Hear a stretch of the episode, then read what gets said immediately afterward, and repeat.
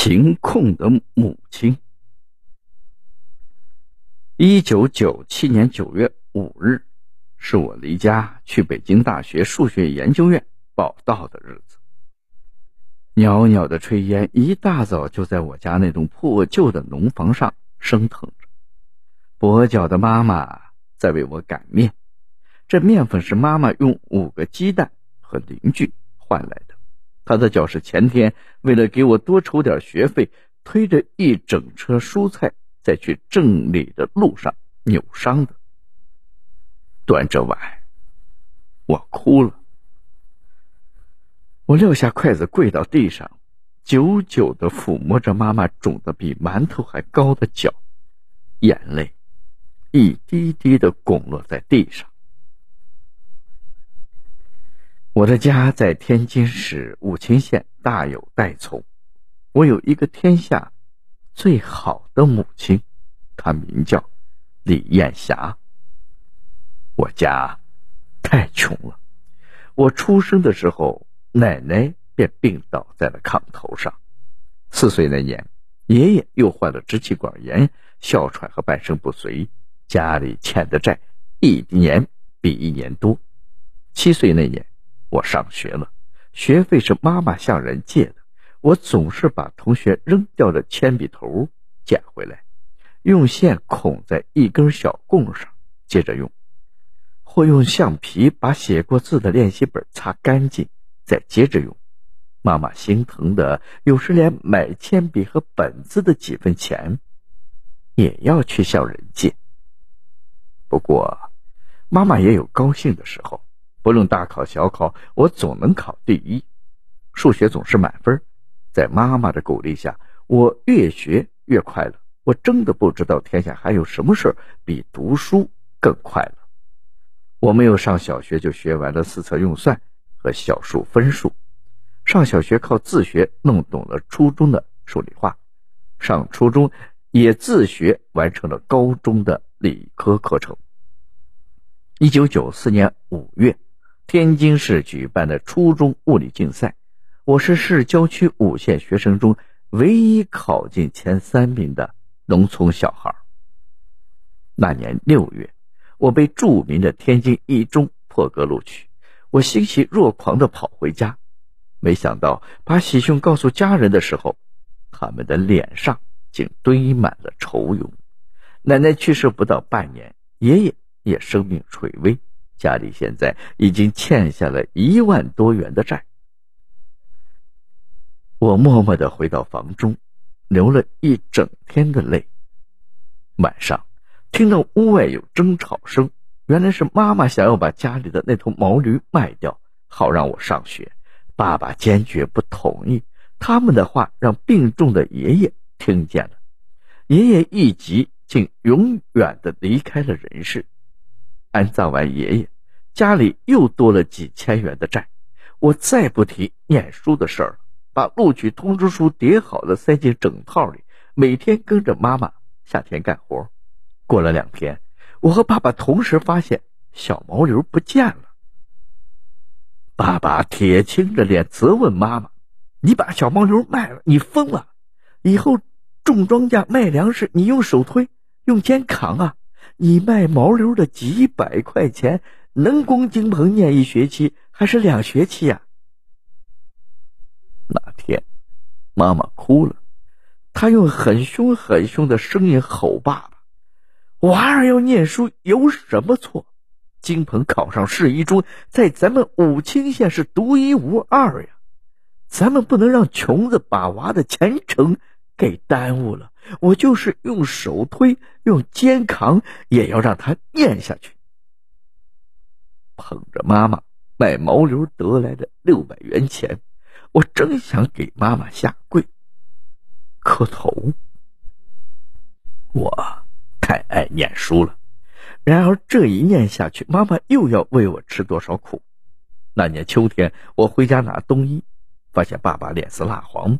瘦得皮包骨头似的躺在炕上，妈妈若无其事的告诉我：“没事，重感冒，快好了。”谁知第二天，我拿起药瓶看上面的英文，竟发现这些药是抑制癌细胞扩散的。我把妈妈拉到屋外，哭着问她这是怎么回事。妈妈说，自从我上了一中之后，爸便开始便血，一天比一天严重。妈妈借了六千元去天津、北京一遍遍的检查，最后确诊的是肠息肉。医生要爸爸赶快动手术，妈妈准备再去借钱，可是爸爸死活不答应。他说亲戚朋友都借遍了，只借不还，谁还愿意再给咱借？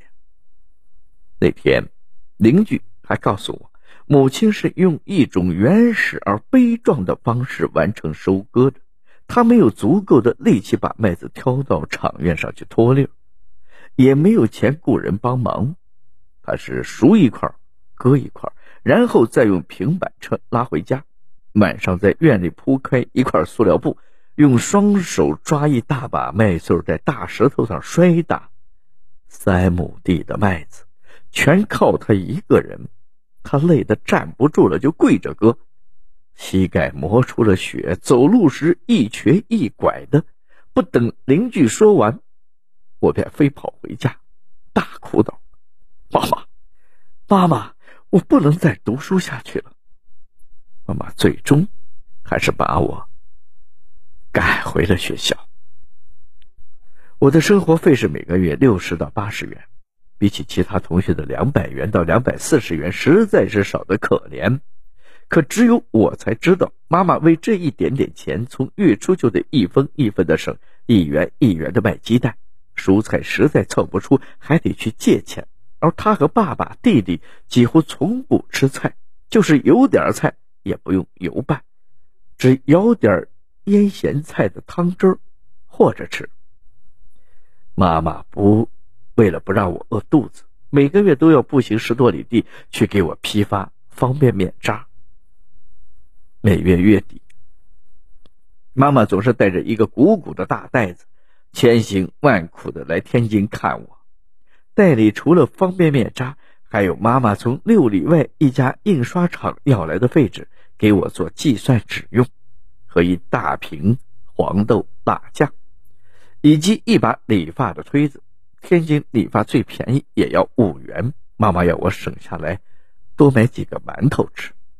我是天津一中唯一在食堂里连青菜也吃不起的学生，只能买两个馒头回宿舍泡点方便面，扎就着辣酱和咸菜吃。我也是唯一用不起稿纸的学生，只能用一面印字的废纸打草稿。我还是唯一没用过肥皂的学生，洗衣服总是到食堂去要点碱面将就。可是我从来没有自卑过。我觉得妈妈是一个向苦难、向厄运抗争的英雄，做她的儿子，我无上光荣。刚进天津一中的时候，英语课就把我给听懵了。母亲来的时候，我向她说了怕英语跟不上的顾虑，谁知她竟然一脸笑容的回答：“妈只知道你是最能吃苦的孩子，妈不爱听你说难，因为一吃苦便不难了。”我记住了妈妈的话。我有点口吃，有人告诉我，学好英语首先要让舌头听自己的话。于是我常捡一枚石子含在嘴里，然后拼命的背英文，舌头跟石子磨呀磨，有时血顺着嘴角流了下来，但我始终咬牙坚持着。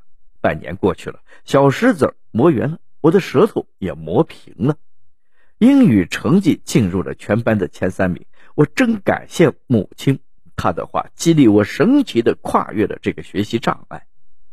一九九六年，我参加全国奥林匹克知识竞赛天津赛区的比赛，获得了物理一等奖和数学二等奖，将代表天津去杭州参加全国物理奥赛，拿一个全国一等奖送给妈妈，然后参加世界物理奥赛去。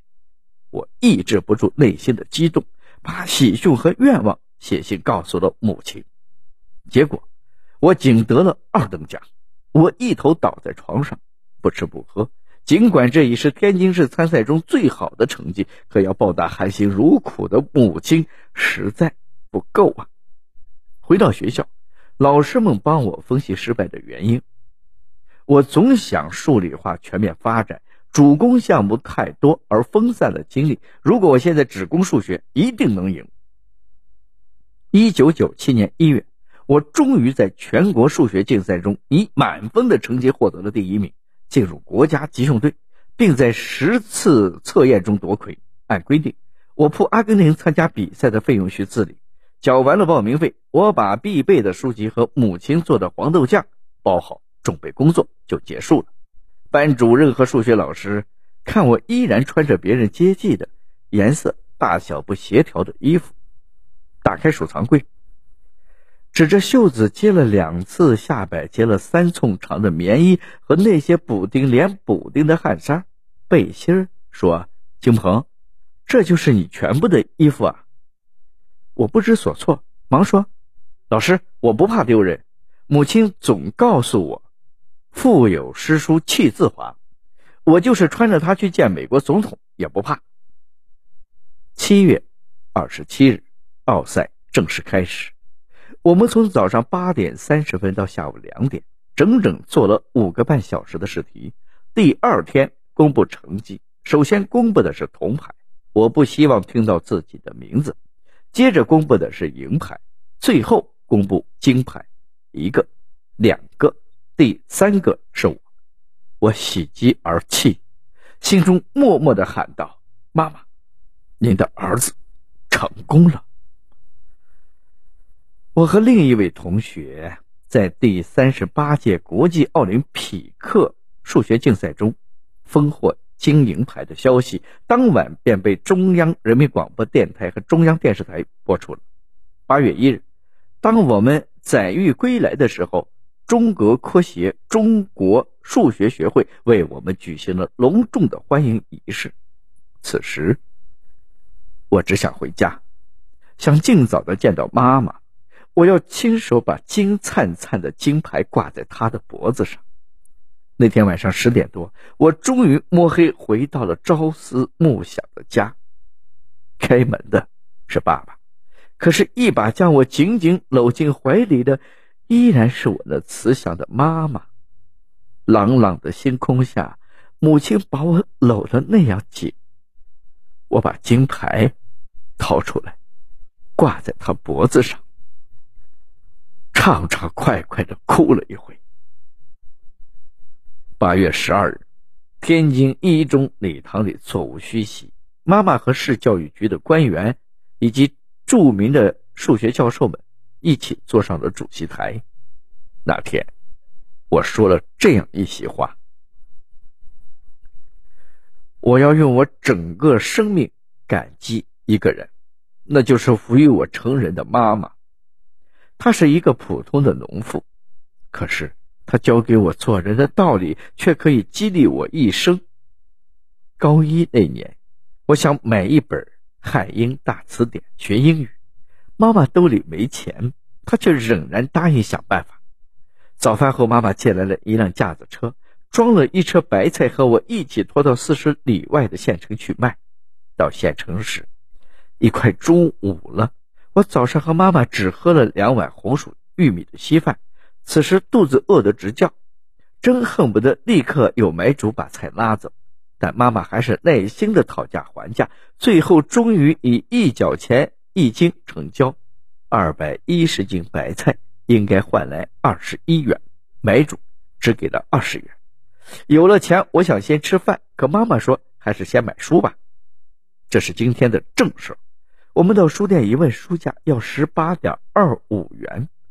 买完书只剩下一点七五元，妈妈只给了我零点七五元去买了两个烧饼，说剩余的一元钱要攒着给我上学花。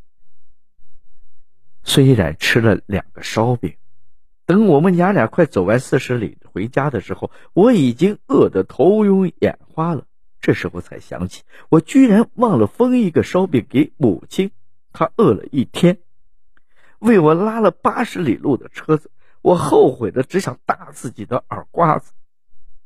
母亲却说：“妈没多少文化，可是妈记得小时候老师念过高尔基的一句话：‘贫困是一所最好的大学。’你要是能在这个学堂里过了关，那咱天津、北京的大学就由你考了。”妈妈说这话的时候不看我，看着那条土路的远处，好像它真的可以通向天津、通向北京一样。我听着听着就觉得肚子不饿了，腿也不疲了。如果说贫困是一所最好的大学，那我就要说我的农妇妈妈，她是我人生中最好的导师。台下，我不知道有多少双眼泪已经湿润了双脸。我转过身，朝我双鬓花白的妈妈深深的鞠了一躬。